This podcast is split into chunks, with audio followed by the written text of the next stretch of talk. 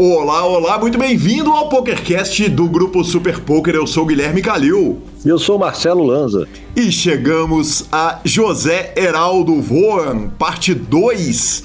Maravilhosa, repercussão máxima da primeira parte da entrevista. E hoje, claro, temos a segunda parte. Lembrando que o PokerCast é trazido a você pela GG Poker, pela Pay for Fun e pela SX Poker. Perguntas, participações, sugestões, promoções e comentários no nosso e-mail. É pokercast.gruposuperpoker.com.br, Instagram e Twitter, arroba e arroba Lanzamaia. Nosso telefone é 31 975 18 9609 para nos mandar mensagens de áudio, temos algumas, e também para entrar no nosso grupão do PokerCast. E vamos direto para a sessão de notícias, Marcelo Lanza é oficial.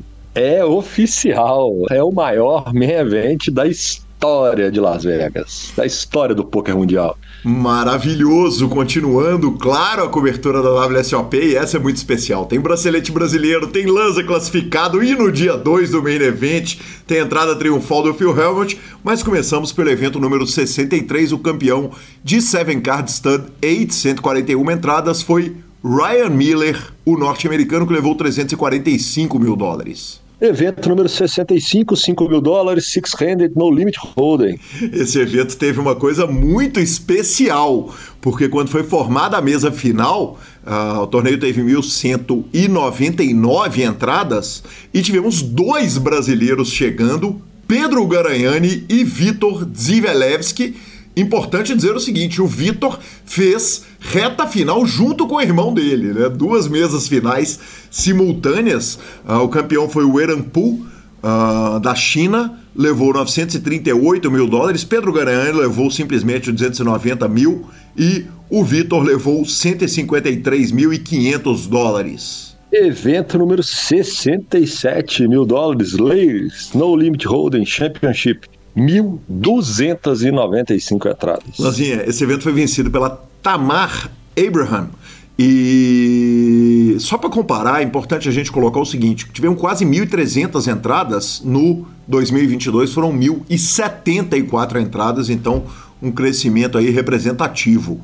Evento número 68, e esse evento eu joguei, o evento que o Gabriel cravou, Super Turbo No Limit Bout, 2.824 entradas.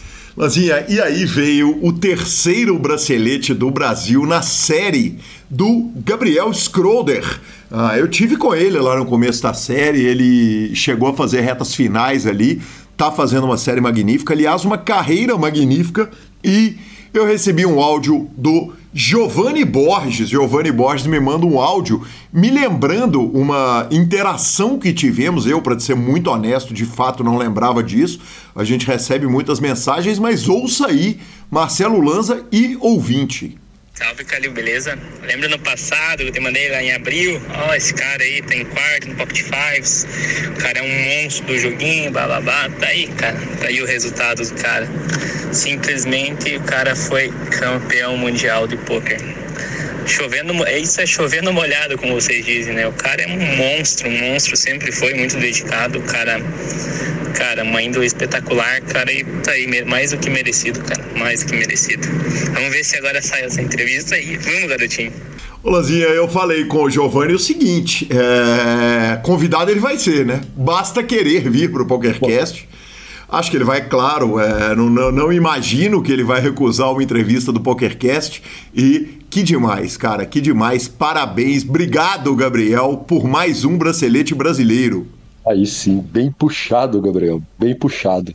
Evento número 69, 10 mil dólares, no limit, dos to 7 Low Ball Draw Championship.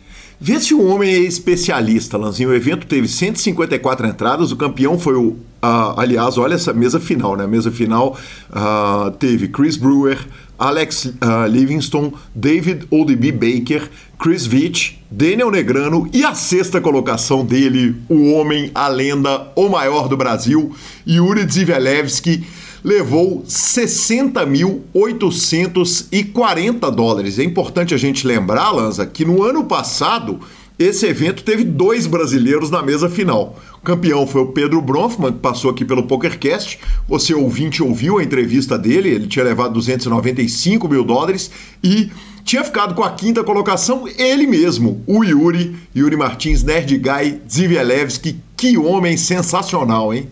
Nossa senhora, dois anos seguidos back-to-back -back na FT desse torneio é coisa fina, hein? E que torneio, né, Lanza? De qual torneio? Evento número 72, 10 mil dólares, Super Turbo Bout no Limit Hold'em. 642 entradas, Lanzinha. Tivemos a quarta colocação do craque. Vai, vai. O craque do Fala samba, dele, Kelvin Kerber, na quarta colocação. Mas eu acho que você tava lá para ver esse bracelete, porque afinal de contas, ele cala a boca dos haters uma vez e outra vez e outra vez. Nada parece detê-lo. Campeão 17 bracelete de Phil Helmut, 803.818 dólares, Marcelo Lanza. Primeiro, o senhor estava lá? Eu estava lá do lado. Eu vi, eles não estavam no, no, lugar de sempre que, que, que é feito. É, eu fui, aí estava mais difícil de poder acompanhar, mas eu dei uma cubada e vi o senhor Phil realmente levantando o troféu. Merecido, né? Não falar o quê? Pode ser o que for, mas ele joga demais. Deus me perdoe. Lanzinha, eu, cara, eu não tenho palavras. Eu não tenho palavras. É, nós tivemos uma discussão muito legal no grupo do PokerCast e a discussão era: seria Phil Helmut o maior jogador de poker de todos os tempos? E tivemos, assim, a discussão foi longe. É, eu, eu, particular, ah, eu vou te ouvir primeiro, professor. O que, que você acha? Você acha ele o maior jogador de poker de todos os tempos? Cara, não sei se eu consigo achar ele o maior. Ele é um dos maiores, com certeza. Mas o maior eu não sei, da WSOP com folga, né? Com a WSOP com folga, com os dois pés nas costas. É... Mas ele tem se tornado um cara bastante completo, né? Ele tem vencido o tempo, vencendo fields, e ele se mantém de uma forma absurda, cara. Eu ainda acho o Ive mais técnico que ele. É, jogadores de mixed, né, Lanza? Em geral, uh, ele, ele não é eu, eu, eu Lanzinho, se você me permite pegar aqui a sua bola rolada, cara, é... O, o poker tem muito aquela questão dos pares, né? Quer dizer, como que os grandes jogadores veem o jogador em questão. E o Phil Helmut não, não enfrenta pau a pau os, os, os fields mais duros da turma do GTO, né, cara? Isso é uma grande verdade. Inclusive, ele evita jogar a grande maioria desses torneios. Agora, primeiro, eu concordo com você em gênero, número e grau, o maior jogador da história da WSOP, tranquilamente, com folga, com o pé nas costas, e esse número de braceletes dele vai demorar muito a ser alcançado, até porque todo ano ele puxa mais um, né? Toda hora, de tempo em tempo, ele puxa mais um, mas eu acho, cara, que em Texas Hold'em contra grandes fields é sem dúvida o maior jogador de todos os tempos, uh, contra fields abertos e o maior jogador da WSOP. E tô com você, tô com você. Acho difícil cravar que ele é o maior jogador de pôquer de todos os tempos, apesar do, do, do, da indignação que isso gerou no querido Maurício Mosna. Ai, cara, mas é, eu acho, eu acho que é isso, acho que é isso. E parabéns ao Kelvin, mesa final sensacional, acho que foi a primeira mesa final do Kelvin, né, na WSOP. E parabéns para ele, a primeira mesa final dele, ele pegar Phil Ive, Phil Helmut, Chris Savage de companhia. Parabéns, Belly, Belly, Belly teve o select, viu, patrão? Tá runando bem, né, Lanzinha? Pelo amor de Deus. Evento número 75, 10 mil dólares, Pot Limit Omar High Low Air Better Championship. Quem cravou foi o Hassan Kamel, uh, da Nova Zelândia, mas tivemos na décima colocação ele, o homem, a lenda, João Simão Pérez, que levou 24.509 dólares. Agora vamos a ele, o maior de todos da história. Exatamente, Lanzinha. A gente brinca que você não é de contribuir muito com a pauta. Em sua defesa aí de Las Vegas, você tem contribuído com muita coisa, muita hora ali no meio da madrugada, chega alguma coisinha do professor. Mas às 16 horas e 48 minutos, horário do Brasil ou horário de Las Vegas, hein? Provavelmente horário, horário de Las Vegas. Brasil. Uh, uh, começou meio-dia uma da tarde, horário de Las Vegas. Perfeito, horário de Las Vegas no dia 6 de julho. Não, não, não, não, não, não, não, não. Peraí, peraí. Horário do Brasil, por causa que ele bateu no 79,38. É, primeiro nível. Ah, horário, de, horário do Brasil. do horário, do horário do Marcelo Lanza manda, acaba de bater a marca do maior main event da história no minuto 79 e 38 do primeiro nível, Lanzinho. Senhor, nós vamos falar, claro, da sua classificação. Ela é uma notícia à parte, cara. Eu tirei das notícias no main event, porque essa é uma notícia que interessa demais ao PokerCast, aos ouvintes, à comunidade brasileira de poker. Mas que demais, né, Lanza? É, você e Gabriela poderem entrar, participar do maior main event da história. Um recorde que é o seguinte: pode ser batido ano que vem? Pode, mas é importante a gente lembrar que a última vez que o, o main event bateu um recorde, o recorde vinha lá de 2006 do Jamie Gold. Então, quase 20 anos. Quer dizer, esse é um recorde que ele pode, dependendo da situação, do mundo, da economia, do poker, demorar mais muito tempo a ser batido. E teve algum festejo, Lanza, na hora que foi anunciado? Teve, teve, teve festejo, palmas, é, discurso, foi, foi, foi bem legal. E, cara, o, recorde não foi só batido, né? Ele já foi meio que moído, porque a gente pulou das 8.700 entradas para atualizando, se eu não me engano, 9.333. E ainda tem as entradas do dia 2 que não foram computadas. Por exemplo, Negriano não entrou, Yuri não entrou, igual ele. A galera deixou para entrar no dia 2. E, Mas eu acho que o Negriano, eu acho que o Negriano entrou e capotou a Kombi, viu, patrão? Ah, pode ter sido hoje, no dia 2. Ele entrou hoje. É, é. é, se ele entrou hoje, é. Mas ele não tinha entrado, não. Ele tinha até feito, falado sobre essa estratégia. Parece que do Yuri foi o contrário. Na verdade, ele pegou uma action insana em Mixed. E aí ele falou: não, não vai dar para levantar dessa mesa, não. Eu vou pro dia 2. malandro que é malandro, não, não levanta.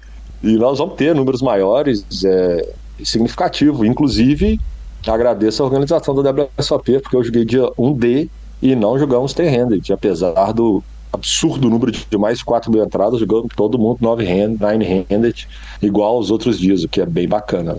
Legal demais, professor. Tivemos também a entrada triunfal de Phil Helmut. Conta pra gente. O senhor estava lá, o senhor estava presente, o senhor está, o senhor estava na interação dessa entrada. Eu estava presente e ele entrou no meu salão e ele jogou no meu salão. E ele entrou de domador de circo com 17 mulheres, cada uma com uma plaquinha, 1, 2, 3, 4, até o 17 bracelete, e puxando uma jaula. E na jaula estava Jungle Man Dan Cates, dentro da jaula. E para piorar a situação, o Dan Cates, após sair da jaula, senta no City 5 da peraí, minha peraí. Vestido de leão, né?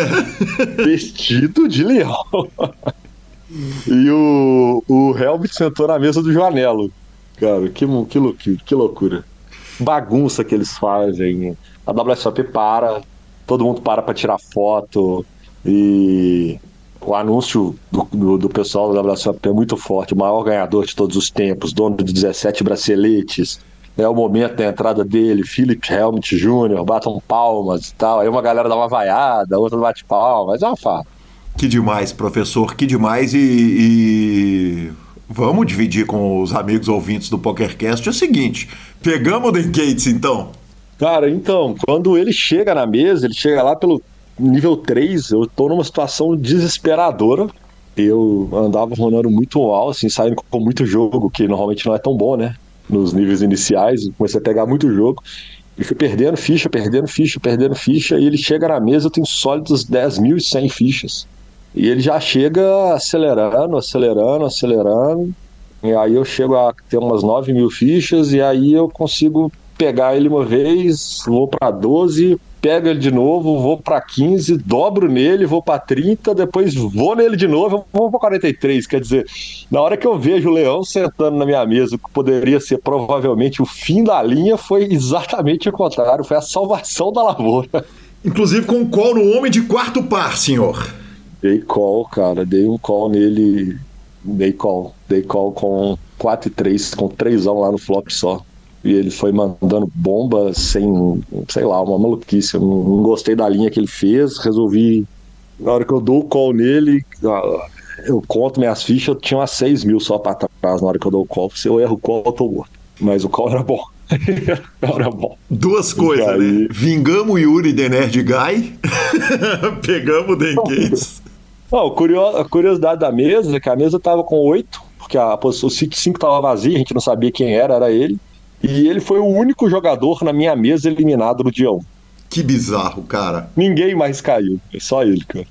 Lanzinha, olha, a, a, sorte foi que você não deu a, o tiro final em Kate, senão eu ia combinar com Gabriela Belisário e o senhor ia ter que entrar, você vestido de domador de leão, pro dia 2 do main event, viu? Porque afinal de Aí contas, apertar, quem viu? domou foi o senhor, né? Aí eu te confesso que se eu precisasse de entrar vestido, ia apertar de Maravilhoso. Mas foi bom, foi bom. Consegui passar com esse técnico inicial. Infelizmente, Gabi caiu no Dion C. Ela tomou, tipo, seis coolers inacreditáveis e caiu. Foi bem difícil. E eu tava jogando o satélite no dia. Aí eu consegui respirar e, e satelitar, né? A gente fez um home game aqui no dia anterior. Eu cheguei no home game, eu olhei para um lado, olhei para o outro, eu falei, uai, armaram para mim, mano. Bruno Simone, Breno Campelo, Eduardo 850. Não, só fenômeno no jogo. E eu lá, rapaz. Aí eu consegui arrumar um segundão no, no home game, peguei o dinheiro, dei bainho no satélite, peguei o satélite, classifiquei, classifiquei todo dia 2. Lanzinha, que, que sua conta esteja reguladíssima, que essa citada no PokerCast, que essa história no PokerCast regule de forma maravilhosa e que você construa uma história fantástica nesse meio evento, uma mão de cada vez, meu mano. Uma mão de cada vez, um dia de cada vez, vovô.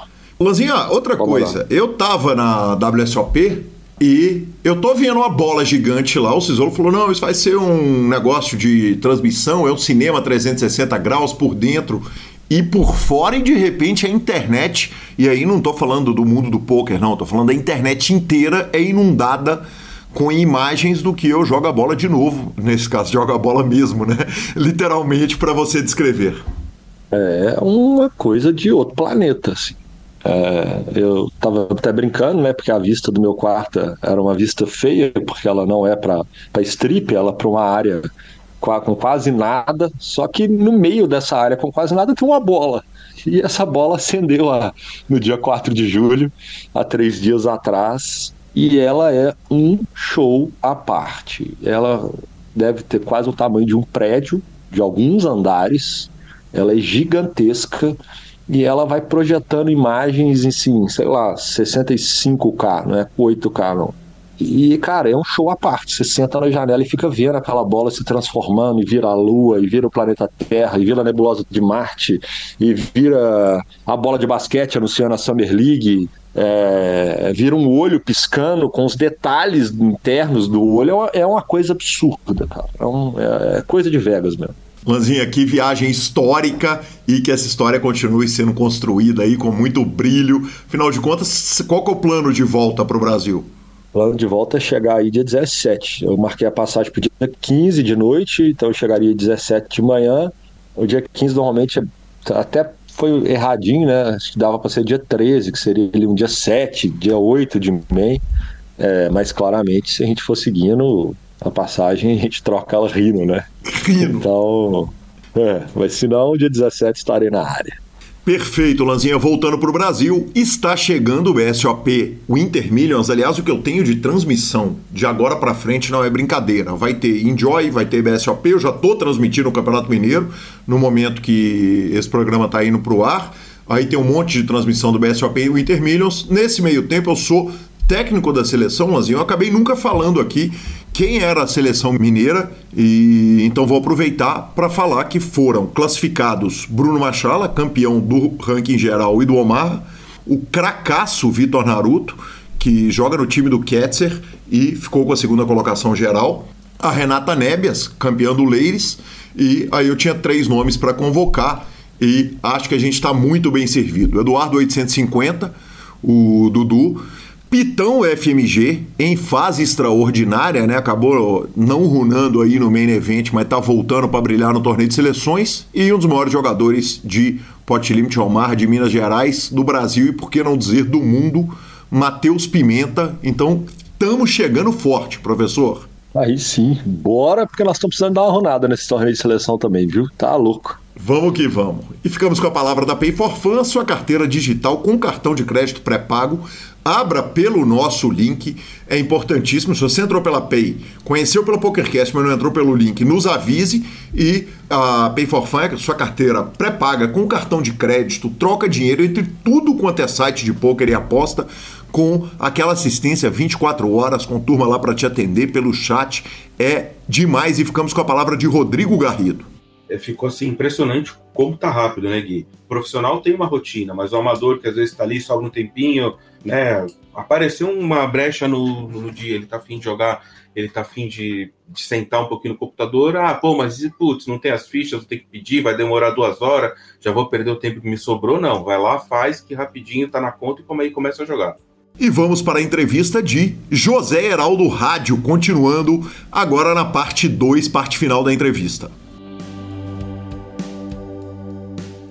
2007 é o ano que o Brasil atinge a primeira mesa final. Você estava em, em Las Vegas e eu estava acompanhando pela cobertura da WSOP.com, aquela cobertura horrível, traumática, traumática, mas um malandro lá de Campinas, chamado uh, Leandro Pimentel, faça a primeira mesa final do Brasil. Mas aí tem um detalhe: eu não estou em Vegas, eu estou em Campinas. Por quê? Naquele ano, no começo do ano, eu passo num concurso em Campinas para a saúde da família. E eu, quando chega em. eu tô tentando segurar isso para vir pro meio do ano para ir para Vegas. Eu tô tentando, sabe, empurrar, empurrar com a barriga. Eu acho que eu passei em fevereiro ou março, vou me empurrando, vou me empurrando. Quando chega em abril, o cara fala para mim: ou você vem ou você perde a sua vaga. Uhum. Eu falo: eu tenho que ir. Aí eu pego, tipo, peço minhas contas em, em Petrópolis, organizo minhas coisas aqui. O cara fala: não, você pode começar em maio.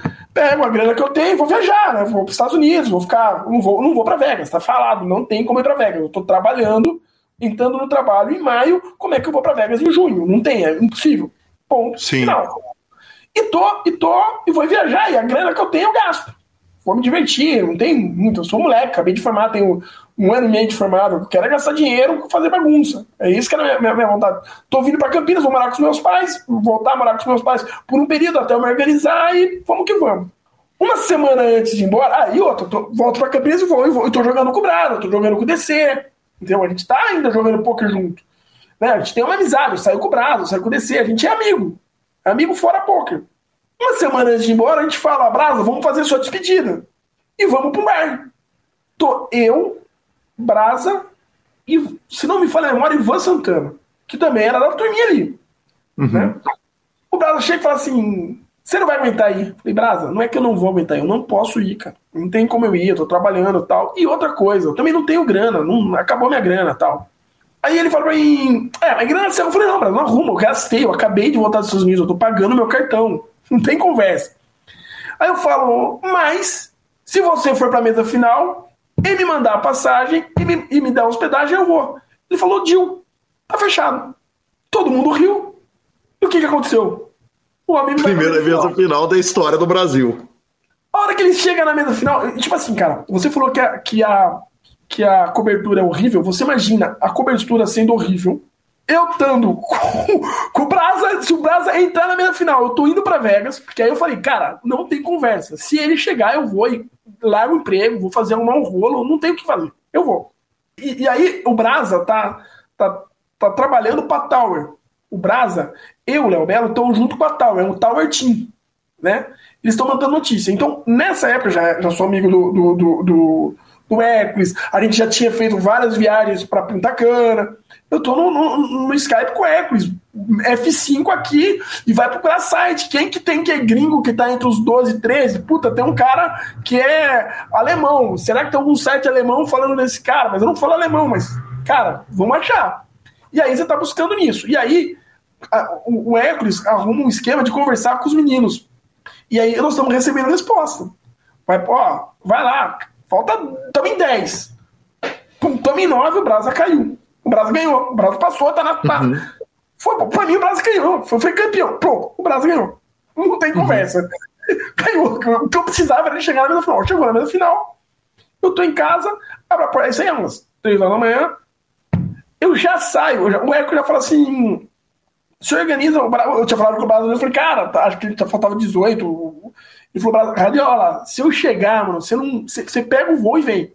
o resto a gente resolve aqui. Falei, beleza. O que, que acontece? O, o, o, o Hércules chega pra mim e fala assim: Radiola, você vai? Eu falei, não é que eu vou, eu já tô começando a arrumar mala. Eu tô vendo aqui, o voo sai amanhã à noite. E aí tem que resolver o problema do trampo. Né? Mas aí é um outro. Aí o problema do trampo, como. Tem problemas que são meus, tem problemas que são dos outros. Entendeu? o problema do trampo é que, infelizmente, eles vão ficar uma semana sem médico. Aham. Como vai fazer, eu não sei. Bom, o Edson fala, beleza, então vamos fazer o seguinte: o Brasa tá na final, você vai chegar lá depois da final, mas eu preciso de uma cobertura lá dentro. Você me ajuda? Eu falei, o que, que você quer? Ele falou, não, eu te dou 1.500 dólares para você fazer repórter lá. Eu falei, nossa, dá 1.600? Por 1.400 eu vou. Por 1.400 eu vou, mas se 1.300 for muito, 1.200 é o suficiente. É assim a negociação. Me dá 500 que eu te volto 200 de troco. É exatamente isso. Tá, tio, tamo lá. Tamo indo. Ele falou, ah, então tô mandando umas camisetas pra você. Falei, cara, tamo lá. Ele falou, que horas eu vou? Eu falei, eu vou amanhã. Eu vou amanhã. Compro o voo, primeiro voo que tem, parcelo em 20 leves prestações, e a hora que eu chegar lá, o Brasa vai me dar o, a, o dólar e o dólar que eu tenho, mas o dólar que o. Que o. Que o, que o Brasa vai me dar. Mais o dólar que o Arcos está te dando. Uma uhum. semana, eu vou ter 3 mil para uma semana, eu fui com 5 para 30 dias no ano anterior. Falei, agora. Tamo lá. Bom, no outro dia cedinho, já tô com a passagem comprada. Aí eu viajo às 10 e meia da noite. Eu vou pro trabalho. Né, eu vou trabalhar, trabalhava só de manhã na sexta-feira. Chego lá, minha chefe fala assim: chefe, preciso conversar com a senhora. Eu falei: olha, tô com um problema aí. Ela falou: o que, que aconteceu? Eu falei: eu tô indo para Vegas. Ela falou: mas quando? Eu falei: hoje à noite. Ela falou: mas isso é um problema? Eu falei: é um problema pro serviço, né? Eu não vou conseguir trabalhar, mas eu ganhei a viagem e tal. Falou, não, você não pode perder uma oportunidade dessa, meu filho. Eu falei, meu Deus. Falei, meu Deus, ela... eu falei, nem a, nem a minha mãe acreditava que eu ia. Ela falou, você não vai, você vai perder o emprego. E ela falou, não, você pode ir. Na semana anterior, tinha faltado um, um médico, cara, e eu tinha trabalhado por dois. E a mulher curtiu fazer isso a mais, entendeu?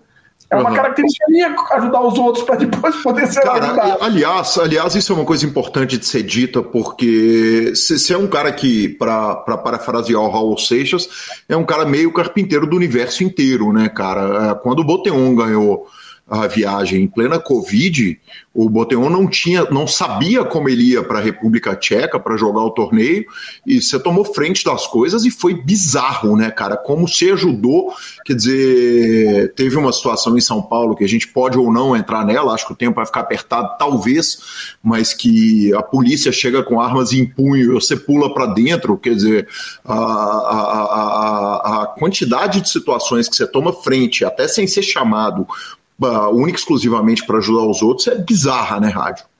É uma característica, acho que é uma característica minha, tentar ajudar onde eu posso, né? O do Boteon, o que aconteceu do Boteon um ano antes, eu tinha ido para Rosvadov, eu sabia como entrar sem precisar passar pela, pela fronteira de, de, de, polícia. Acabou que ele entrou por outro jeito, mas tinha um jeito para entrar, né? Uhum, sim. Então, assim, é, mas isso é característica, né, cara? E aí eu, eu, eu ajudo, não tô, se eu não tenho nada a fazer, se eu tenho, se eu posso ajudar, eu ajudo, né? E aí, quando você precisa de alguma coisa, as pessoas também te ajudam. É simples, é lei do universo, né? não tem muito, muita dificuldade nisso. E aí, Demais. E aí o que acontece? Aí tem outra história legal. Dessa aí, eu vou e dá tudo certo, eu vou em barco e chego em, em, em Vegas. Certo? Quando eu chego em Vegas, eu não tenho a credencial da imprensa. O Brasa tem. Uhum. Eu não tenho. Quando eu chego lá, o Brasa já falou: ó, você vai conversar com o cara, o nome do cara é Nolan Dalla. Era o Meu chefão, do, era o chefão do, do, do, do WSOP. Sabe quem que é, né? Uhum, sim. Nolan Dalla. Você vai conversar com ele, já tá tudo certo, ele vai te dar uma credencial. Todo dia você vai pegar uma credencial nova com ele. Já tá certo, ele já mandou um e-mail para ele, ele já respondeu, já explicamos, já falamos que você é médico, já falamos tudo, que você vai ajudar aqui, que você tá. Eu cheguei lá e o cara me tratou muito bem, cara. O cara foi extremamente receptivo. Entendeu? Falou, pô, que bom que tem alguém aqui para ajudar a transmitir isso aqui para outros lugares. Quando eu chego na sala de imprensa, não tem 20 pessoas, Calil. Entendeu? Não tem 20 pessoas fazendo esse serviço no mundo. Então eu conheço o cara no momento onde não tem mais gente fazendo aquilo. Uhum. Isso depois abre um monte de porta para mim dentro da, da, da WSOP. Por quê? Porque eu tive credencial enquanto eu quis. Hoje, se eu mandar um e-mail, eu tenho credencial como imprensa. Ninguém vai perguntar uhum. qual é o meu veículo de imprensa. Eles vão me dar credencial. Ele não está mais lá, mas meu nome continua. Eu recebo a mala direta da WSOP até hoje. Eu parei de pegar credencial porque não tinha mais é, é, sentido. Porque toda hora que você vai jogar qualquer coisa no WSOP, você precisa fazer cautelar da sua credencial. É um rolo. Antes não era assim. Antes eram, eram poucas pessoas. Entendeu? Então, parou sobre isso. Tem várias histórias legais sobre isso. Não sei se tem tempo. Não sei como é que você tá de tempo. Eu tô, eu tô absolutamente tranquilo, Radiola, mas eu preciso é, colocar um áudio de Leandro Braza Pimentel, né, que obviamente falou a respeito da mesa final que ele faz, e vamos ouvir o Braza. Cara, histórias do rádio tem umas centenas aí off-poker, né? Agora tentando lembrar algumas poker. É, claro, a principal é que ele foi, foi até Vegas assistir a minha mesa final, né? Em 2007. E ele levou um boné, que até hoje eu tenho esse boné, eu uso ele direto. Eu odeio usar boné, né? Mas esse é o único boné que eu fico mais, eu acho ele mais confortável, assim. E é o boné que o rádio mandou fazer, que era um boné verde, escrito em Brasa We Trust. ele levou só pra assistir a mesa final com esse boné, cara. Bem legal. E, e essa história da, da, FT foi interessante, né? Porque antes de sair pra WSOP, a gente aqui no Brasil, ele, ele me fez prometer que se eu fizesse uma FT no WSOP, nenhum brasileiro tinha feito, né? Então seria puta feito, assim. Se eu, tiver, se eu fizesse uma mesa, eu pagaria a passagem dele. E ele regulou, regulou absurdo, né? Deu certo. Ele foi para lá e assistimos, assistiu a FT e, e, a passagem eu banquei, né? Que maravilhoso, Radiola, que maravilhoso. Quando eu, chego, quando eu chego nos Estados Unidos, tem um cara fazendo um boné, né, cara? Porra, eu, eu olhei pro cara e falei, eu quero um boné Branco. Ô, Radiola, no final das contas, você chegou a tempo, então, para ver a. Não cheguei a tempo. O Brasa, o Brasa tá enganado, eu não cheguei a tempo. Uma vez ele falou isso para mim e eu não corrigi ele. Ele fala que fui eu quem assistir junto com ele, porque essa mesa final não teve, não pode assistir. Essa mesa Sim. final do Brasa, ela foi fechada. Foi a única vez que teve mesa final fechada aquele ano. Os caras faziam para televisionar a mesa final. Só podiam entrar duas pessoas. Uma foi o Léo Belo, que era sócio dele, e a outra foi o Loduca, o Loduquinha, filho do Loduca. Eles fizeram um sorteio. Ele acha que fui eu, mas não fui eu, foi o Loduquinha. Tenho certeza da história, porque eu não estava lá. que demais, que demais. Você ia para outra história, Radiola. Eu ia para outra história que é o seguinte: o que aconteceu? Então, eu vou para lá e eu tenho credencial, cara. Eu tenho a credencial de repórter, eu posso andar pela WSOP do jeito que eu quiser, a hora que eu quiser. É diferente de hoje, que você pode fazer dois minutos de vídeo, você não pode entrar quando tá na bolha. Nessa época você podia fazer o que você quisesse com a credencial. E aí, cara, o que, que acontece? Eu olho aquilo e falo, bicho, olha onde eu tô. Tinha ido no ano anterior, mas não com credencial. Com credencial eu ando. Cara, eu, eu falo, cara, eu olho, eu olho tá o Don Hamilton sentado numa mesa. Eu falo, cara, eu li o livro desse cara. Esse cara tá jogando o Player Championship na minha frente. Uhum. Cara, qual foi a dúvida? Eu peguei um talãozinho daqueles de anotação e fiquei quatro horas atrás do cara. Não anotei nada, eu fiquei quatro horas assistindo o jogo. Eu fiz a mesma uhum. coisa com o Sklansky. Entendeu? Então, cara, foi uma oportunidade de eu ver esses caras jogando única. Você aprende por osmose. Se você não quiser aprender, você aprende o que os caras estão fazendo. Porque aí você tá ali só, só fazendo isso, não, tem, não tô fazendo mais nada. Eu ficava de pé, quieto, anotava, dava uma voltinha na mesa, fingia que não tava, que tava anotando alguma coisa, dobrava, pegava na Kistel, fingia que tava falando, mas tô ali vendo os caras jogar. Entendeu? Que demais, e tem, cara. E tem uma história muito legal disso. Porque o que acontece? O Brasa fez essa mesa final no finalzinho, no finalzinho, finalzinho mesmo do WSOP. E aí, no final, nas últimas mesas, tá o Gus Hansen entre os caras. E se, se você procurar com calma no YouTube, você acha um vídeo onde eu mostro o Gus Hansen eliminado. E se você vê o Gus Hansen eliminado esse ano, eu tô atrás dele fazendo esse vídeo na ESPN. Só que tem um negócio, eu tô vendo o Gus Hansen toda hora com um, um microfone na mão, gravando, um gravador na mão, uhum. gravando, gravando. Isso aí é 2006. Sim. Né? Cara, o que, que esse cara tá fazendo? Né? Por que toda hora esse cara levanta e grava? Você sabe o que Grava tá em dinamarquês, eu sei o que, que ele está fazendo. Ele está gravando Every Hand Reviewed. Exatamente, ele está gravando o, o, o, livro dele, Todas as Mãos Reveladas, que só foi feito depois quando ele ganhou o Alcimílio. Que demais, cara. Que demais, hein? Eu só, eu só fui entender isso, eu só fui. Eu falei, cara, que que você, eu só fui entender isso quando saiu o livro. Eu falei, caraca, olha o que eu vi. Que demais, Adiola. Que história, cara. Olha o que eu vi, cara. Muito legal, né, cara? Radiola, falar em olha o que eu vi, o que, que você viu de título brasileiro? Quais você tava lá em loco e presente. Claro que nós vamos conversar a respeito de você dormindo na mesa do Yuri, que virou figurinha, virou take, virou vídeo, virou tudo. Mas de É, cara, título é- brasileiro, o que, que você tava lá? Cara, eu tava, eu, eu tava no. Eu, eu, em alguns títulos eu, estava. Eu tava no, primeiro título, que é o título do Ale Gomes. Essa também é bem legal, porque o que acontece? O título do Ale Gomes é em 2007. Né? Ah, e o título do Ale Gomes não tem nada preparado para uma torcida brasileira, porque aquilo nunca aconteceu. A mesa final do Brasa tinha sido fechada. Quando chega chega numa mesa, começa a chegar brasileiro. Chegar brasileiro e volta, chegar brasileiro e volta, chegar brasileiro e volta. Aquele corredor ali do lado não tem mais lugar. Os caras pegam e começam a tirar uma mesa dali, uma dali. Eles vão fazendo meio que um corredorzinho para os brasileiros poderem ficar em volta. E aí cai um, cai outro. Mas eu tô para dentro do, do, do corredor de isolamento. Por quê? Porque eu tenho a credencial. Você tem credencial. aham. Já é outro ano, claro que eu vou ter credencial. Eu tô, sem- eu tô do lado do Ale Gomes, não é que eu tô do lado, eu tô no cangote do rapaz. Eu tô em cima, vendo direto. Eu filo as quieto com ele quando dá. Entendeu? Eu tô ali em cima falando, meu Deus, começa a chegar brasileiro.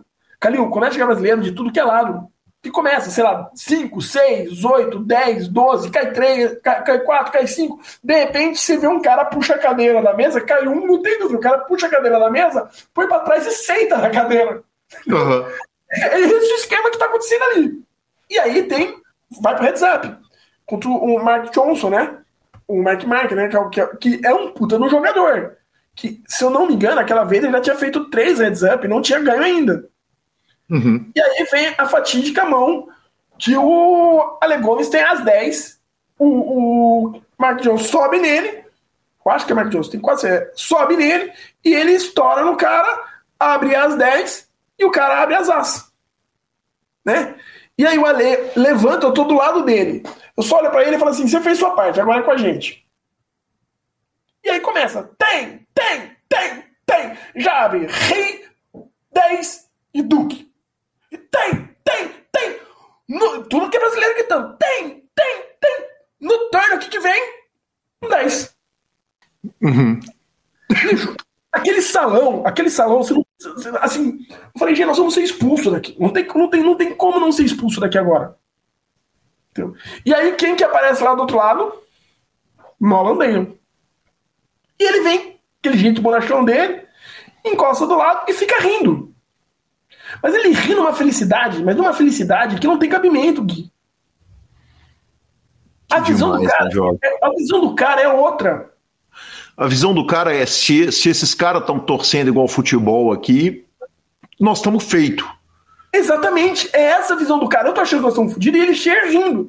E aí ele me reconhece, ele vê eu pra mim. Ele, ele me vê, porque eu tinha passado uma semana anterior pegando com ele. E aí termina, o, o, o, o, o Ale ganha, a gente faz uma, uma bagunça, uma festa que não tem, não tem cabimento. O torneio para. O, o WSOP para, porque nunca viu aquilo. E aí eu encosto nele e ele fala uma frase que é sensacional. Ele fala assim: vocês têm que ganhar um título por ano. Uhum. Ele fala desse jeito. Pra gente, vocês têm que ganhar um título por ano. E ali, cara, é uma mudança de paradigma muito grande, porque não tinha aquilo. Entendeu? Às vezes eu escuto um cara falando assim, é, é, mas os outros caras odeiam o brasileiro. Não, bicho, não odeiam, não. Eles têm inveja. Entendeu? Essa é a parada. Por quê? Porque tem 200 mesas finais, sei lá, 50 mesas finais. Cara, chegou um brasileiro, vira um inferno. Vira um inferno. Se for um norueguês, um espanhol, um francês, vai ter o que ali? Quatro, cinco caras juntos. Entendeu? Como você falou, na mesa do Yuri. Na mesa do Yuri ficou pau a pau. Porque o cara é uma figura, né? Aquele heads up do gente, o cara. Acho que ele ligou pro Sam e falou: vem pra cá, vocês têm que vir pra cá. Em outra situação, nunca teve aquilo de ficar pau a pau com, com, com, com ninguém. Perfeito, perfeito. Torcida. Aí eu vi essa, essa, essa é, é muito marcante, essa é muito legal. Depois teve uma baita, depois o, o, o ali fez uma baita numa festa na boate do, do Hard Rock, foi animal. Eu vi a do Decano, Uhum. né, eu tava lá. Eu vi a do Yuri, eu vi a do Yuri. A do Yuri, quando começa a mesa final, eu sou o primeiro a chegar lá. Eu chego assim, não- não- nem, nem, o, nem o, o- o Vitinho tava, tava ainda lá. Entendeu? Eu chego e fico do lado, fico vendo, fico vendo, fico vendo. Na hora do jantar. É... Credencial também, rádio. Oi? Credencial na mesa do Yuri? Credencial, mas aí já não podia ficar lá dentro. Eu uhum. tenho que ficar lado de fora. E aí, ah. quando eu ficava do lado de fora, eu não usava credencial. credencial. Esse ano já tava. Aí já é muito pra frente, entendeu? Credencial foi boa, sei lá, até 2009, 2010. Dali pra frente, a credencial é mais dor de cabeça do que qualquer outra coisa. Uhum. Eu tinha, sempre tive, até a hora que os caras falaram que pegou a credencial para jogar, tem que fazer cautelar, tem que pedir autorização. Aí eu parei de pedir, entendeu? Perfeito. Mas ali, ali eu tô sem credencial, mas tô ali dentro. Tô sentado tudo do lado. Tá, é na nave mãe a, a mesa final dele, pô. A mesa final do Yuri é na nave mãe. Nós estamos ali. Na hora do jantar, que o Yuri sai, tô eu, a Carol e a Dai. A Dai, que foi do Party Poker. E nós vamos, uhum. nós vamos jantar nós quatro, entendeu? Então, nós quatro, ele volta pro, pro, pro, torneio e crava o torneio. Aí já tá todo mundo lá também. Aí a festa tá armada. Entendeu? E aí, eu vi essa. A do Muca eu não vi, o Muca é meu amigo particular, pessoal, não meu, e, e eu não vi a do Muca porque eu tava no Brasil. Mas uhum. não, tinha, não tinha 20 minutos que, que o cara ganhou, eu tô chorando no telefone com ele, né? Que demais. Falei, falei pra ele, cara, você não sabe o que você fez comigo aqui, né? Porque, porra, tô. Tá fora. A do Muca foi emocionante pra cacete, porque o Muca é um cara muito simples, né, cara? O Muca não tem. É um gênio do poker, é um cara muito simples, cara. Um cara muito simples, é. O cara merece muito mais do que ele tá tendo. E vai, e vai ter, e vai ter, viu? Anota aí. Que demais. E aí tem, a, tem uma outra que é muito legal, que é quando todo mundo foi pro, pra Fosteira, né? Sim. O, o Fosteira, aliás, tem uma, uma, uma, foto magnífica do senhor com a faixa falando o seguinte: ESPN, por favor, não me filmam, não me filme. Minha esposa e meus chefes acham que eu estou numa conferência médica em Boston. Exatamente isso. Porque, porra, também foi um, foi um perrengue pra chegar lá, cara. Foi um perrengue pra arrumar como ir. Eu falei, cara, na hora que ele chegou, eu falei, bom, agora eu tenho três meses pra me virar, né? E aí eu fui. Essa, essa, foi legal também. Que demais. E o título do João Simão, você tava presente também? O título do João Simão, com certeza, o título do João Simão ano passado estava presente, né? E aí o título do João Simão, tem, o título do João Simão tem várias histórias boas, né? O, o João Simão tá no up e chego, eu e o Lanza chego e não tem uma bandeira do Brasil no lugar. Lanza, só para deixar claro, é Marcelo Lanza, apresentador deste mesmo PokerCast. É o Lanza. o Lanza. Tô eu e o Lanza, a gente tava tomando uma um pouco antes, vamos lá ver a mesa final do João. Tô achando que tá em 5, 6, sei lá. É heads up, não tem uma bandeira do Brasil. Aí, cara, não tem uma bandeira do Brasil. Eu falei, não tinha, né, filho? Porque não, eu não ando em Vegas sem uma bandeira do Brasil na mochila. Aí eu já tiro a bandeira e já começa, já, já não tava dos mais católicos, né? Ela tinha tomado um vinho a mais. Filho, começa uma zona. A cara, a cara do cara que tá fazendo o heads up com o, com o João. É, tem que pegar no vídeo para ver a cara que ele faz, cara. Tipo assim, pra quê, né? Não tem necessidade disso. Fudeu. E aí o João, sei lá, em 25 minutos acaba com o cara. Quando termina o torneio, o João vai lá, vai dar entrevista, tal, tal, tal. Entre uma entrevista e outra, o João encosta em mim e fala assim: Rádio, eu preciso de um negócio que só você pode resolver. Eu falei: O que é, cara? Eu falei: Tô com uma vontade de tomar um uísque. Falei: Ah, se, se, se, o seu problema é esse, nós somos a solução, né? Uhum, sim. Aí ele fala pra mim: Peraí, que eu vou te dar dólar. Eu falei: Não, fica tranquilo, eu vou comprar e tá O que você quer tomar? Fala, rádio. Pode trazer, viu? Falou pra mim, pode trazer. Pode trazer, não, não, não, não, se preocupa, falou pra mim. Falou, tem dinheiro, falei, fica tranquilo. Eu atravesso a rua, eu vou lá e compro uma cala 12 anos. Gasto, sei lá, 400 dólares. Aí a, a, a Gabi e o Landa estão juntos. Eu sei que a Gabi toma Jack Daniels e eu também tomo Jack Daniels. Comprei mesmo Jack Daniels. Falei pra ele servir. Ele falou, cara, faz o que você quiser. Falei, puta, beleza. Tro, tro, comprei, sei lá, seis fardos de cerveja, cinco fardos de cerveja. Arrumei um, o Thiago ZL para ir comigo, pegamos e levamos tudo para dentro. Mochila ou, ou, entra na mão? É, entra, o que acontece? É, não, não pode garrafa. Uhum. As garrafas de uísque entraram na mochila.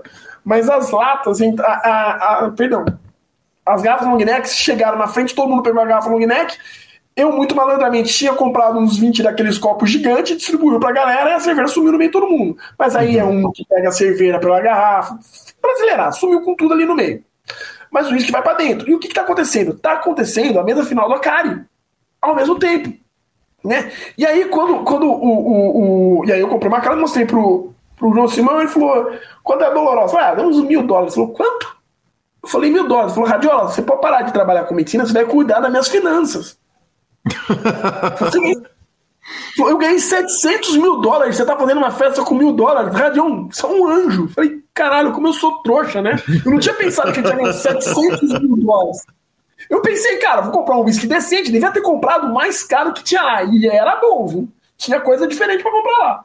Eu falei, cara, uma cara desse aqui tá decente. Um gentleman tá decente, cerveja e tal. E aí acontece o negócio.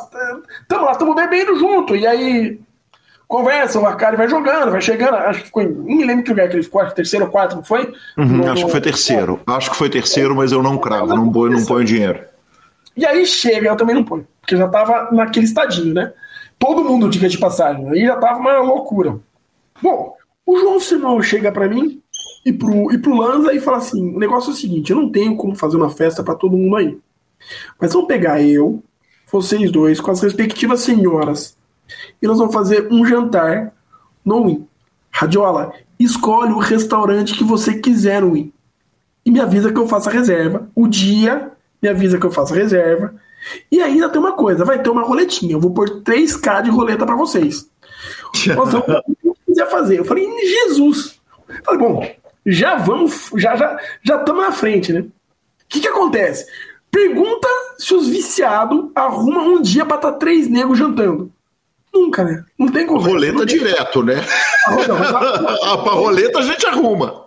Pra roleta a gente deu jeito. Pro jantar ficou pendurado. Diga de passagem, né, Lanza? Vamos lembrar aí o João que tá pendurado. Jantar pra esse ano. Vamos lá. Aí, pô, pegamos, fomos pra, pra roleta. Fomos, marcamos, fomos todo mundo pro quarto dele. Tava num quarto sensacional no IN, que ele fica lá durante um período. Descemos, pegamos e falou: ó, vamos fazer, vamos fazer uma estratégia. Nós vamos fazer três blocos de ataque de mil. Beleza? Beleza. E esses mil chegaram em três mil, a gente põe no bolso e não vê mais a luz do sol. Cada um põe mil uhum. no bolso, não vê mais a luz do sol. Podemos chegar 9 mil, 3 mil para cada um. Beleza? Beleza. Bom, descemos pro, pro, pro coisa, põe mil na frente da roleta. Estamos jogando lá, eu tenho meus números de roleta, é óbvio, que são o 17 e o 20. Não tem, não uhum. tem. Quando o 17 e o 20, o cercadinho em volta, você nunca vai perder dinheiro. Não tem como dar errado. Certo? Olha, na primeira parte da entrevista teve técnica de bingo, agora tá tendo técnica de roleta, importante apontar. Não tem como dar errado. Bom, vamos lá, o que acontece? Estamos lá brincando, roleta de 5, põe 5, 5, 5, pum, não dá certo, os primeiros, sei lá, 50 dólares, 40 dólares, tal, tal, tal. Aí você vai dar aquela pressionadinha.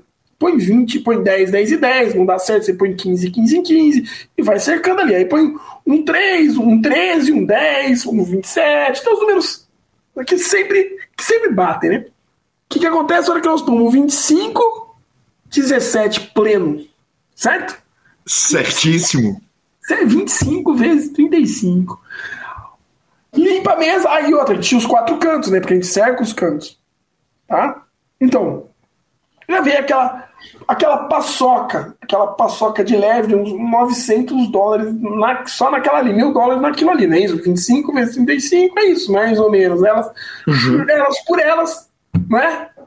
Bom, as fichas caem na mão, eu não tenho dúvida. Vem as fichas pretas de 100, eu não tenho dúvida. Eu pego os 900 dólares e faço o quê? Repito a aposta. Não tem como dar errado. No que eu repito a aposta, no que eu repito a aposta, eu só escuto uma voz lá, lá do fundo. Você tá de brincadeira! Você tá. Quem que é? Gabi. A Gabi vai lá e tira tudo. Falando, tudo não. Pelo amor de Deus. O que, o que foi apostado e ganhou, você nunca tira da roleta. Esse dinheiro não sai daqui. Ela vai tirar o resto do gabinete. Não, não e não. Roda a roleta. Vou te fazer uma pergunta: o que, que acontece? Eu, eu chutaria 17 de novo. É, você tem alguma dúvida?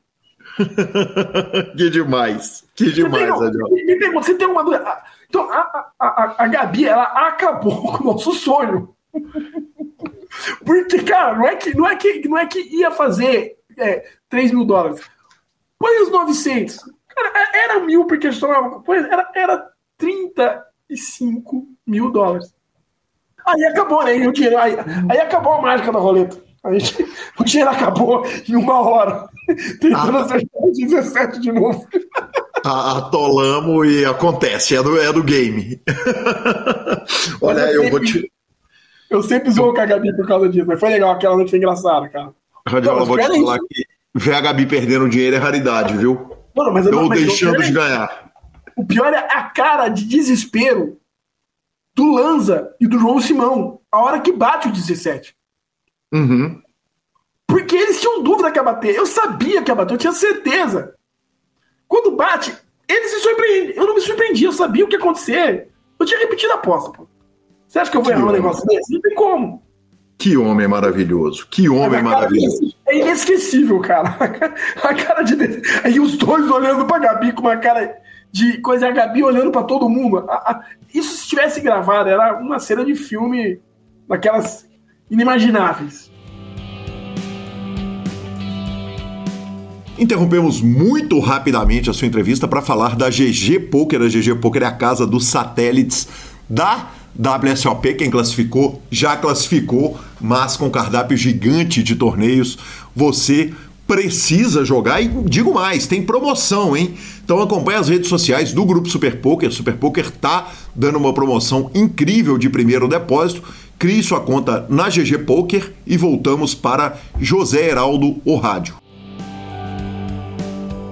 Radiola, ah, você falou que a Carol estava com você nesse momento, em tantos outros momentos que você, que você a cita é, na sua carreira. Vamos falar um tantão a respeito de vida conjugal, porque não é fácil ser casada com um jogador de pôquer, ainda que seja um médico jogador de pôquer. Cara, a Carol é uma pessoa muito especial, né? Nós estamos juntos há.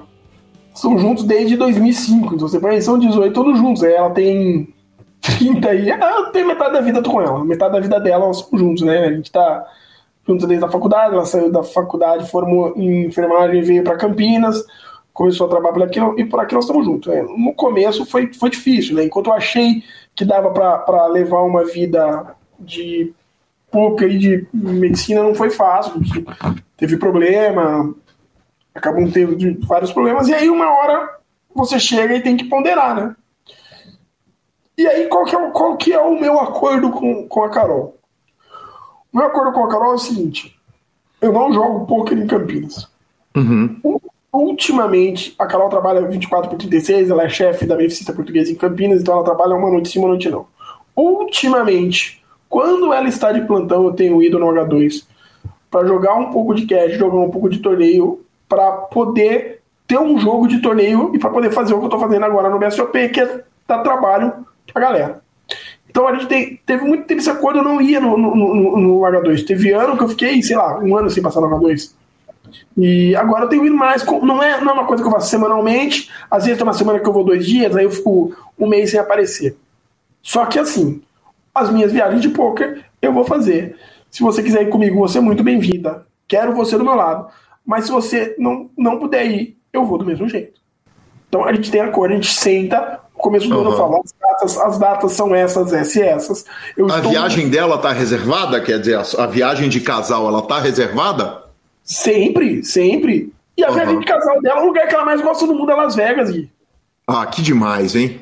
Entendeu? Agora, o que acontece? A gente viaja, a gente vai pra Europa. É, é, é, com, com- um ano sim, um ano não, a gente vai. A gente não, desde a pandemia nós não vamos, mas assim, a gente vai pra Europa e sempre que vai pra Europa, eu encaixo alguma coisa de poker. Não tira 10 dias, por exemplo. Eu fui jogar o WSOP Europa. Eu queria jogar, eu queria ter a experiência de jogar o WSOP Europa. Eu fui pra Rosvadov. Montei uma viagem pra Alemanha, pra Praga, né? Saímos, foi pra República Tcheca pra Praga, voltamos pro Rosvadov. Passei dois, três dias lá que é mais do que suficiente para aquela cidade, pelo amor de Deus. É, o lugar é maravilhoso, o cassino é maravilhoso, tal, mas a cidade não, não, não tem dois cassinos, três bares e quatro casas das tia. Não tem outra coisa A cara- na cidade.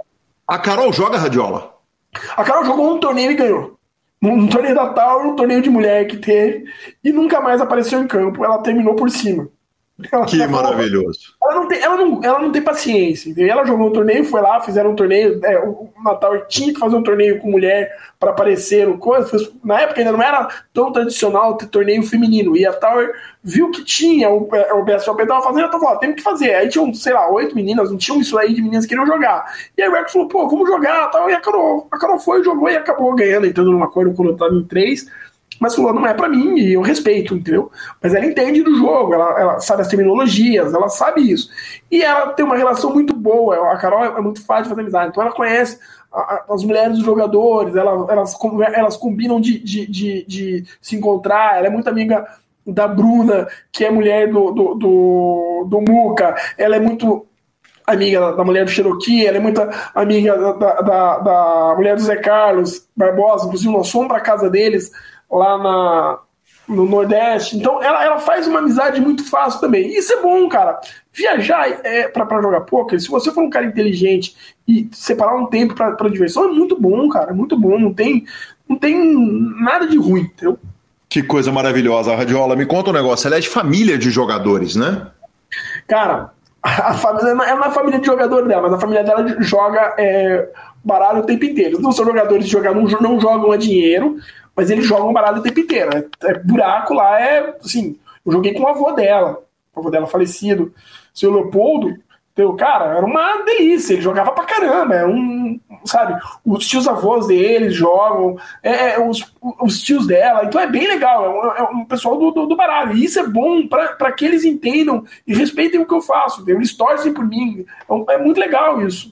Ô, Radiola, ela dá opinião nas suas roupas, porque recentemente teve camisa de pato, chapéu Panamá. Pelo amor de Deus, né, senhor? Cara, o senhor parece um traficante panamenho jogando com a intimidade que me permite eu, eu poder fazer essa comparação com o senhor. Ela fica meio brava de eu gastar muito dinheiro com o personal style, mas no geral ela não dá muito palpite, não. Me conta um pouco do estilo que o senhor desenvolveu para isso. Cara, o que, que acontece? Eu acho que, que, que tem é, duas coisas aí é, que, que, vão, né? Tem o, tem o, o Dr. José Heraldo, que é o cara que tá que segunda as segundas vezes no hospital, e tem o rádio. O rádio é aquele cara que vai lá, que, que toma uísque no, no, no, lobby do, do, do, hotel, que, que já, já antigamente eu bebi mesmo, hoje eu não bebo mais. Eu acho que é um desrespeito. Eu fiz muito desrespeito, desrespeito com pouco. Eu entendo isso quando eu depois eu fui entender isso, eu parei de beber mesa. Entendeu? Eu tomo na, na última hora, do, no, no, último nível de blind, às vezes eu peço uma cerveja, alguma coisa para não me relaxar, mas eu não bebo mais em mesa de poker há pelo menos uns 10 anos. E, e aí, cara, essa, essa parte da, da, da, vestimenta faz parte da bagunça, entendeu? Faz parte de tirar sarro, de fazer uma graça. E acho que acabou sendo engraçado, foi uma característica, sei lá. É, que maravilhoso. Da, da irreverência, né? Ô, ô Radiola, e, e, foi sofrido para você, como médico, ter a família lidando com, com o, o jogador de pôquer uh, José Heraldinho? É, cara, assim, é o que eu falei, né? Eu, eu, por parte da família da, da, minha mãe, eu comecei a jogar poker por causa deles, né? Com eles. Por parte da família do meu pai, a minha avó, meu pai, jogava baralho em clube, ela gostava, né? Jogava muito baralho. Meu pai e minha mãe nunca tiveram problema comigo jogando baralho, de onde eu gostava de jogar baralho e tal. Só que a hora que muda a figura, que você começa a jogar um nível que larga de ser, ah, ele joga de vez em quando com os amigos, ou ele joga na mesa da família, a situação muda um pouco de figura, né? Então, meu pai sabe, meu pai não jogava Texas Hold'em, mas chegou a jogar comigo uma vez para entender o que acontece. Um dos primeiros torneios que teve grande em São Paulo foi um 100K, que organizou foi o Robbie Gol, né? E esse torneio eu estava morando em, em, em, Petrópolis. Eu já era formado, já era médico formado, com a minha vida toda encaminhada. E aí eu peguei e não vinha para Campinas há uns, sei lá, uns dois meses, mas ia ter esse torneio em São Paulo. E aí eu falei, cara, eu não vou falar nem pro meu pai nem pra minha mãe que eu vou indo pra São Paulo, não. Porque, cara, como é que eu vou falar pra eles que eu tô indo pra São Paulo, jogar um torneio de pôquer e não tô vindo pra, pra Campinas e meus pais, né? E era um torneio, cara, um marco, sem cara, um marco, um negócio de outro mundo. Era 2000, foi em 2006. Um torneio de 100k, um absurdo, nunca tinha tido. Foi o que o Pistola ganhou? Aquele foi no Rio, eu né? Eu acho que aquele foi no Rio. No Rio. É. é. Mas aí o que acontece? Eu falei, eu vou. Eu vou, organizei tudo, falei, bom, vou sair daqui na quinta-feira, trabalhei mais durante a semana anterior, e vou voltar na segunda, segunda-feira à tarde eu tô trabalhando, mudei meus horários, fiz um esquema bom. Na quinta-feira nós chegamos, é, já fomos jogar um torneio que, tinha, que ia ter em uma outra casa. E veio eu, Michel Elau e Vicenzo Camilotti. Uhum. Bom, chegamos no torneio. Quando tá no, no, fomos lá no torneio, não, não, deu muito certo o torneio. Acho que eu não entrei nem em Money. Se eu não me engano, o, Mich o Michel tava no domingo nas mesas semifinais, ou tava num paralelo. E eu tinha o costume de toda, toda sexta-feira, todo domingo, às sete horas da noite, conversar com meu pai e com a minha mãe. Naquele domingo eu tô naquela ali, jogando, tal, tal, eu não, não, não liguei tinha celular, mas não era aquele celular que você podia falar à vontade nessa época, era um outro esquema celular, era um negócio mais reservado. Eu falava com meu pai pelo telefone de casa. A minha mãe me liga. E eu tô meio assim, cara, sabe aquela sensação ruim de, de cara, sou um médico formado e não posso jogar poker, cara, não posso vir jogar poker aqui. Vai dar ruim eu falar pros meus pais que eu tô vindo jogar poker. Falei, cara, quer saber? Atendi o telefone e falei assim, minha mãe falou assim, tá tudo bem? Falei, tá. Mas você não ligou pra gente? São quase 9 horas da noite. Quando você não liga de manhã à tarde, você liga. Eu falei, hum, tá. Falei, onde você tá? Eu falei, mãe, eu tô em São Paulo. Você tá onde? Eu falei, tô em São Paulo, eu vim jogar um torneio de pôquer. Ela falou, como assim? Eu falei, eu tô em São Paulo, vim jogar um torneio de pôquer, tô voltando amanhã de manhã pra Petrópolis. Ela falou, uhum. peraí que você vai falar com seu pai. Tá como no telefone, e meu pai falou pra mim assim: o que, que houve? Eu falei, pai, eu vim aqui pra São Paulo jogar um torneio de poker. Ele falou, pô, mas você não avisou a gente? Você não falou nada? Você tá aqui do lado, não veio ver sua mãe, não veio ver seu pai. Eu falei, não, pai, daqui a duas semanas eu tô aí e tal. Ele falou, cara, isso aí não tá certo. E aí, Guia, sabe, cara, eu tava meio, meio irritado com essa situação. Eu falei, ah, mãe, eu falei, pai, cara, eu só tenho a agradecer você, minha mãe. Vocês me deram todo o caminho que eu tenho que ter na vida e vocês me deram responsabilidade. Eu não vou faltar com a minha responsabilidade. Amanhã eu vou estar trabalhando a hora que eu marquei em Petrópolis e acho que você tem que entender que eu vou jogar poker e ponto. Beleza? Meu pai falou: tá bom. E eu desliguei o telefone e acabou a conversa. Pegamos, viemos pra. pra fomos pra, pra coisa quando deu umas 5 horas da manhã. Os, o Michel tava dormindo, não, o Michel não. O James Gabriel estava dormindo, ia dirigir uma parte, depois eu ia dirigir uma parte, o Michel ia dirigir outra parte. 5 horas da manhã, nós montamos no carro e partimos para Petrópolis. Sim.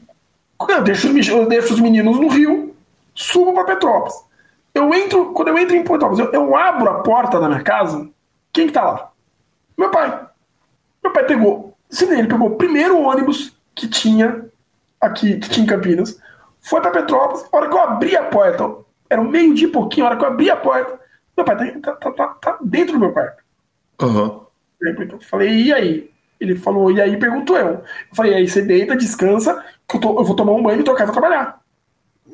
Eu, falei, não tenho tempo de conversar agora, tem que estar uma e meia dentro do, do, do meu trampo. For chegar aqui sete horas da noite, a gente conversa. E aí eu peguei e fui trabalhar. Quando eu voltei à noite, eu tive que ter uma conversa com meu pai. Entendeu? Falou, cara, você tá largando tudo pro Eu falei, não, pai, não tô largando nada. Eu, só fui eu só fui jogar um torneio de poker. Não fiz mais nada. Eu tô aqui, eu trabalhei, fiz tudo o que eu tinha que fazer e voltei. E tô trabalhando. Então, nisso ele já tinha conversado com os meus amigos que moravam comigo, ele já tinha, ele já tinha entendido co como é que tava a situação, entendeu? Mas eu tive que passar por isso, cara. Médico formado, com 30, sei lá, 35 anos de idade tinha. É. Entendeu? Eu tive que passar por essa, 30 anos de idade eu tinha passar por essa, cara. Meu pai foi lá saber. E aí, a primeira vez que eu, que eu, que eu voltei para Campinas, ia ter um circuito Santista. A gente tinha um apartamento em Santos. Eu falei, minha mãe e meu pai, é, vamos nos encontrar em Santos. Eu quero ir pra praia, quero encontrar com vocês em Santos. Chegou em Santos, eu peguei meu pai, botei no carro e levei no circuito Santista. Eu falei, pai, vem cá. E aí meu pai entendeu o que, era. Então ele chegou, fez. Eu, eu, fiz uma mesa, eu fiz uma mesa final nesse torneio. Ele foi até a mesa. Ele entrou em The Money, jogando Texas Hold'em sem saber para onde corria as cartas. Sabe, sabe, sabe pouco, é balão de pouco, é balão de coisa. Mas eu tive que passar por isso, cara. Então, não, é, não, é, não, é, não, é, não são todos mara maravilhas, sabe, Gui? É uma coisa que você vai conquistando. Hoje meu pai e minha mãe ficam felizes quando eu ganho, é, manda foto para minhas tias. É, a minha família curte, mas não foi sempre assim. Perfeito, maravilhoso. Vamos ouvir um áudio, Radiola? Vamos. Ah, Radiola, Radiola é uma enciclopédia. Agora para falar do Radiola. Mas vamos lá algumas. Eu joguei muito pouco o live depois que faleceu meu Joãozinho em 2012. Porém, acho que foi quatro ou cinco vezes que eu fiz VSOP. Ou era oito game ou era horse. E sempre vinha Radiola. Trito, trito, trito. Lastilong, lastilong, lastilong. Beleza, Radiola? Quanto que é? 100? Isso, você mesmo. Que coloca mais, que coloca. No, Radiola, pelo amor de Deus, não quero te machucar, tu hermano. Aí, quando ele estava chipado de ficha e eu estava short, Oh, Radiola, quer colocar mais? Vamos 300. 300, Radiola, não tem problema nenhum. Pergunta para ele se alguma vez na vida ele puxou, puxou um lateral que eu te visto. Ele tem que me respeitar, porque é filho meu, desde a época da mesa final do Poker Mania e do campeonato online 2006 do Poker Mania que o Chile em primeiro. E tenho foto para provar. Ele tem foto para provar. Segunda, o Radiola é um sujeito tão agradável e tão irmão que me privilegia de vez em quando comprando alguma coisa. E aquele animal, em um final de semana, ele e os amigos, em um apartamento lá, eu acho de que era Maresia que ele tem apartamento lá, lá na praia, mataram um presunto de 7 quilos no final de semana. Maravilhoso, hein? Maravilhoso, querido Daniel Teves Canteira, um ídolo, um amigo querido, fundador do Poker Nacional, Radiola. É, esse, esse, é, esse é irmão, né? Hermanito, até Ito, Terito, meu coração é todo seu, meu Deve ter um cara que eu adoro, né, cara? Tipo, é verdade, eu não consigo puxar os last longer nele. Já coisa. Quando, quando encontrar com ele agora, eu não vou mais fazer last longer com ele, porque eu não posso me dar o luxo de, de não chegar nas demandas, né? Tô, tô tentando correr um pouquinho aí, então eu não posso me dar esse luxo. Mas é verdade, eu puxo um last longer no Tevez. E, Maravilhoso. É, não, Temos mais um, viu, senhor? Temos mais um do homem. Ah, meu Deus. Hum, eu tenho o privilégio de ser irmão do rádio. Convivi com eles. Conheço ele faz 20 anos. E te digo uma coisa. Se tivesse mais pessoas como Radiola na indústria do jogo e no poker, com certeza seria muito melhor o nosso ambiente seja live, seja online. Sujeito puro, sujeito do bem, sujeito que entra para somar. É nosso Radiola. Eu amo ele. Faz favor, manda um fraterno abraço daqui do Tevito e diz para ele que estou bem, graças a Deus. Estou bem, eu estou com 64, mas estou bem. Que demais, hein, Radiola? É, eu, tenho, eu, tenho, eu tenho um relacionamento muito bom, muito bom com o Tevito. A gente tem umas, umas passagens aí de vida legais que a gente teve, que a gente teve junto, não são tão legais assim, mas é, é um irmão meu, é um cara que eu gosto muito. Eu tenho. tenho eu tenho alguns, alguns grandes amigos no poker, né? O Tevez é um, o Mifune é um outro cara que é um irmão meu também, adoro ele. A gente tá se falar aí há um tempo, porque a vida fica corrida e acaba que é, é, é um outro irmão meu. TC é um cara que eu gosto pra caramba, o Brasa. Tem uma, tem uma, tem uma galera aí que, que a amizade extrapola o poker. Que demais, Radiola, que demais. A gente vai caminhando para a reta final da nossa entrevista e. Cara, é, normalmente eu, eu, eu, eu, procuro saber como que a formação da pessoa pré-poker mudou a vida da pessoa no poker, né? Recentemente conversamos com o Christian, que falou muito a respeito do aspecto religioso da vida dele. Eu queria saber o inverso no seu caso, cara. Como é que o, o, o poker moldou de alguma forma o seu exercício de medicina? Difícil essa pergunta, porque mudou muito, cara. Mudou muito, muito, muito. Em, em vários aspectos, né? Eu acho que, que eu me tornei uma pessoa muito mais paciente, mas muito, muito mais paciente. Infinitamente mais paciente. Então, isso mudou não só na medicina, mas mudou na minha vida. Né? É, hoje eu me dedico à psiquiatria, saúde mental infantil, e isso tem muito a ver com a parte do poker também, né? Eu, eu acho que eu tenho uma vantagem nas mesas de poker, que é essa parte psicológica, que é essa parte de entender as pessoas. E aí eu quis levar isso para um outro lado e acabei fazendo o inverso. Falei, cara, preciso estudar mais isso. E já que eu vou estudar isso, eu sempre gostei dessa parte mental, essa parte da psiquiatria mesmo, de, não só de doenças mentais, mas da saúde mental. Eu acho que muito mais, além da doença, a saúde mental é, é importante. E eu tô flertando agora, é uma área muito restrita, muito restrita. Eu tô flertando agora com a psiquiatria do esporte. Né? Eu uhum. É, olhando, eu ainda, eu ainda tô terminando a minha formação de fiz minha formação de psiquiatria, inclusive foi durante a pandemia, você acompanhou, eu falei que preciso aproveitar meu tempo e é por aqui que eu vou. E eu tô, eu tô terminando de fazer minha formação na psiquiatria infantil. Ainda tenho aí pelo menos mais um ano mas eu já estou flertando, estou dando olhada, tem muito pouca coisa, muito nos Estados Unidos que tem essa parte de psiquiatria do esporte. É, tem os times de, de, de, de, futebol americano, tem os times de, de beisebol, que tem isso daí. E a minha ideia seria dar uma olhada e começar a ver na psiquiatria dentro, dentro do, do poker, né? E, é cara, tem, assim, tem muito poucos psiquiatras do esporte no Brasil. E 99,9% ou 99% deles é futebol. Entendeu? Então, uhum. é, eu acho que, que, como médico, como um cara que está dentro do mercado, que está dentro do jogo há 20 anos, né, sei lá, 18, 20 anos, é, tem muita coisa que eu consigo agregar. Eu ainda tô, é, é uma ideia, é um, uma coisa bem embrionária, mas se, se der certo, vem coisa legal para ir mais para frente. Não é para semana que vem, não é para mês que vem, talvez nem para o ano que vem. Não, tô com pressa, tô cuidando de outras coisas hoje em dia, tô fazendo a minha parte da pediatria, mas eu tô de olho ali. Eu acho que é um negócio legal e eu gostaria muito de ver isso. Que demais. Você ouviu isso primeiro no PokerCast em primeira mão. Daqui a muitos anos, quando isso estiver voando.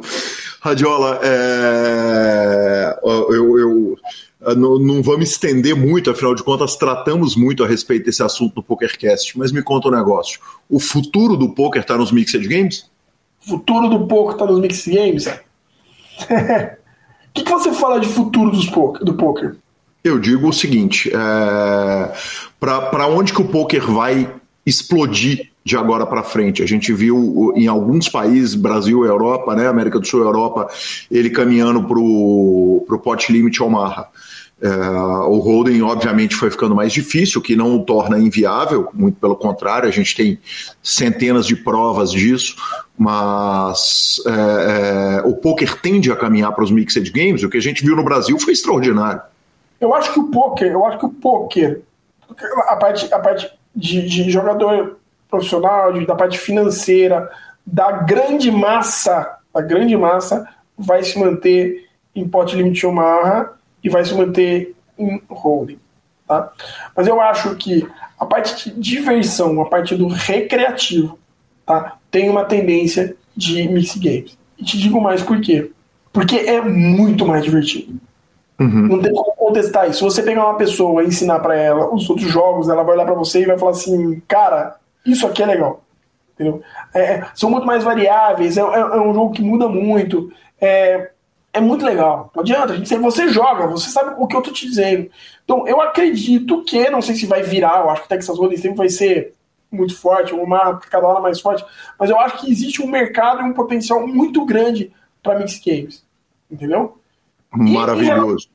E, em relação, em relação a, a braceletes, a, conquistas, eu acho que já virou, eu acho que já está é, indo para esse lado. Né? Se você tirar os braceletes online, não desmerecer quem ganhou bracelete online, pelo amor de Deus. Se você pegar uns braceletes de, de, de WSOP é, Las Vegas, os últimos foram quem? Foram Yuri, uhum. foi Muca, foi João Simão, certo? Quem mais? Certo. Meu Deus, que pergunta difícil. Mas de fato, né? A gente viu. Ah, Pedro Bronfman. Pedro Bronfman, entendeu? Uhum. Se, você pegar, se você pegar os últimos. Quando foi o último? Quem foi o último brasileiro que ganhou um bracelete de gol? Boa pergunta, senhor. Não sei a resposta. Precisamos chamar o Ala, mas ele já tá em Vegas. Eu só vou amanhã. não, mas é o que eu tô falando pra você, entendeu? É, sem isso aí. Sim. É uma, é uma inversão. Não, se puxar aí, que, que, acho que se puxar a memória, a gente até busca, mas não foi. Os últimos foram de, foram de mix. Maravilhoso. E por último, eu acho, que, eu acho que esse ano, eu acho que esse ano a gente vai ter boas surpresas por aí. Eu acho que tá indo uma galera aí que, que grande, que nunca foi, o time sempre aumenta, mas eu acho que tá indo uma galera para jogar muita coisa. Viu? Por exemplo, eu acho que, que tem algumas retas gigantes aí, gigantes aí, que, por exemplo, eu sei que o Net vai fazer uma reta gigante. Eu sei que o Yuri vai de novo fazer uma reta gigante. Eu sei que o que o Barranquino vai fazer uma, uma, uma, reta gigante. Entendeu? Tem muito cara indo para fazer reta gigante que não é, que não é só de holding. Tá? E tem muita gente que joga holding. Então eu acho que vem aí. Sei lá, eu, eu sou um otimista, né, por natureza. Eu acho que vem aí 3,5 mais para a Seletes. Muito justo. Radiola, aí não posso deixar de perguntar, né? Última pergunta da entrevista. Por que rádio? eu, eu, nunca soube, porra. Eu sou seu amigo há 20 anos, caramba. Porque fala pouco e baixinho. Ô, Radiola, que conversa maravilhosa, cara. Que, que, que duas horas extraordinárias que eu passei conversando com você. Claro que eu agradeço a Carol, agradeço ao Teves, agradeço ao Brasa, mas mais que tudo te agradeço, cara, por, por ser essa biblioteca do nosso esporte que você é, por tudo que você contribuiu, por tudo que você bota a mão na massa, seja como eu disse ali atrás na entrevista, na hora que o Boteon ganha uma, uma vaga para jogar um heads up é, para jogar uma mesa final na República Tcheca. E se é o primeiro cara que bota o peito na frente da, da, da do, do, do, tiro, dessa forma, obviamente no sentido figurativo, ou na hora que estávamos eu, você, Lanza, Gabriela bebendo em, no, no, no BSOP e a polícia chega com armas em punho e você literalmente bota o peito na frente da arma é, eu, eu, reitero o que o Tevito falou, você é um cara muito especial, um cara que mora no meu coração e, cara, que enciclopédia de pôquer o senhor é? Cara, é, eu acho que, que eu tenho bastante conhecimento do jogo e bastante conhecimento de regra e bastante conhecimento do, do que aconteceu no Poker Brasil, né? É, longe, de, longe de me achar um grande jogador, eu sou um jogador esforçado, eu fui achar o meu, o meu nicho, que foi tentar jogar os mix games e ver se eu conseguia dar trabalho nisso. Né? Então, eu fico muito feliz de você ter dado a oportunidade de falar. Eu não sou um, um jogador profissional, eu sou um cara que está aí há bastante tempo e que, se não vivo do poker, eu vivo no poker. Então, é agradecer milhões para você também. Sabe que aqui você tem um amigo para aquilo que você precisar, a hora que você precisar. Tamo junto, meu mano. Muito obrigado. Um abraço, Gui. Com Deus. Professor Marcelo Lanza Maia, que enciclopédia do poker nacional. Ele é o famoso que sabe de tudo e mais um pouco, estava em quase todos os lugares, onde ele é quase onipresente, né? Exatamente. É, o, é o Forrest Gump do poker, né? ele estava em todas, ele sabe de tudo, ele estava em todos os lugares, cara, que coisa maravilhosa. Muito obrigado, Rádio, pelo carinho e pela entrevista. Lanzinha, olha, tinha mais duas horas de história aí, viu? Então, se ele cravar, ele. Eu, a gente tava brincando que a gente não falou do jogo dele. Se ele cravar o Mixed Games do ano, eu trago ele, vou ficar mais duas horas conversando, enganando ele para ele contar a história e não vamos falar do jogo dele de novo, tá justo? Empurra o papai no de novo, tá justo? Ficamos com a palavra da SX Poker. A SX Poker é o seu clube na Suprema e a SX tem o Fichas 24 horas, a plataforma de envio de fichas que é a mais rápida do planeta Terra, né? Ah, você uh, pode, claro, mandar e receber suas fichas pelo próprio Fichas 24 Horas ou pelo atendimento que é 24 horas e lá oferece Cash Games 24 horas, atendimento, torneios milionários, sem taxa, sem burocracia, ou seja, a SX é muito mais que um clube de poker online. Obra de redes sociais? Vamos de redes sociais. Recebemos um áudio muito especial do Alesão, cara. O Alesão é uma celebridade, né? É apresentador do Derivado Cast, um dos podcasts de cultura pop mais importantes do Brasil, um gigante, eu acompanho. É sobre séries, né, Lanz? Então admito que eu acompanho mais o Avengers, que eles contam as histórias da vida deles do que a parte de séries.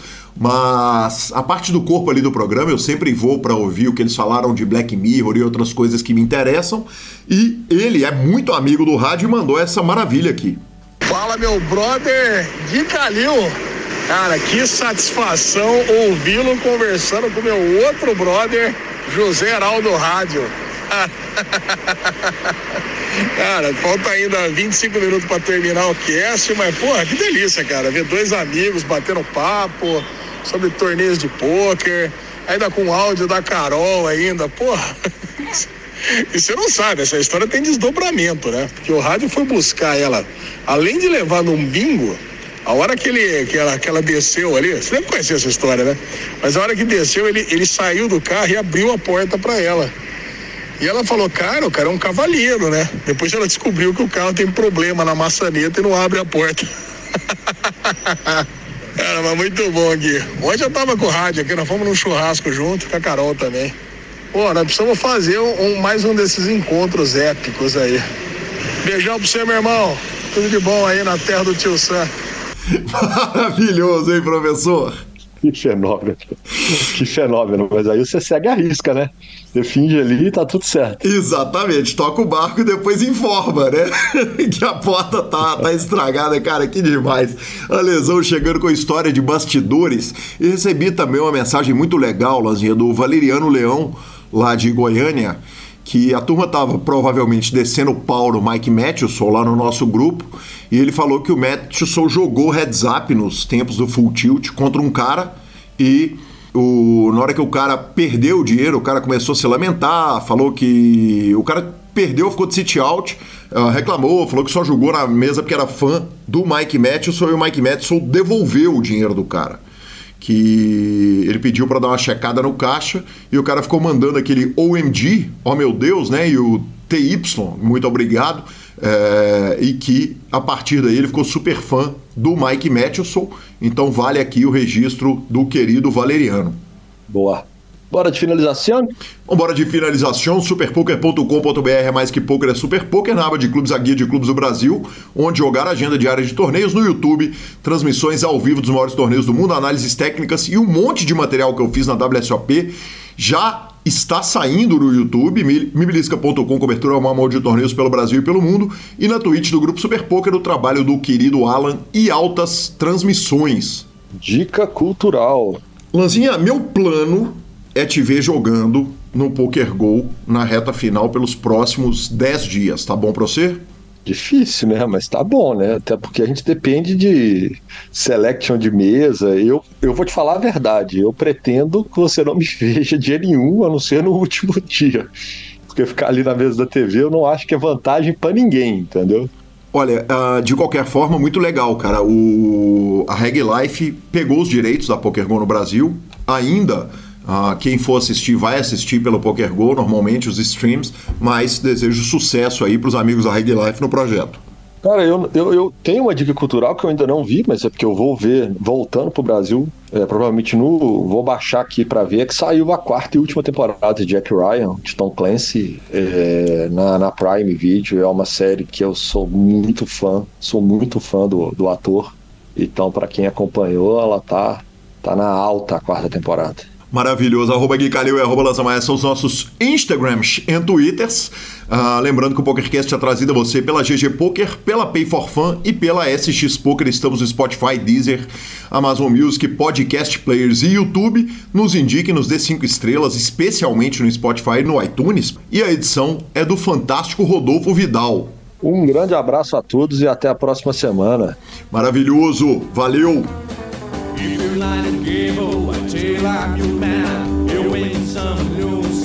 Oh.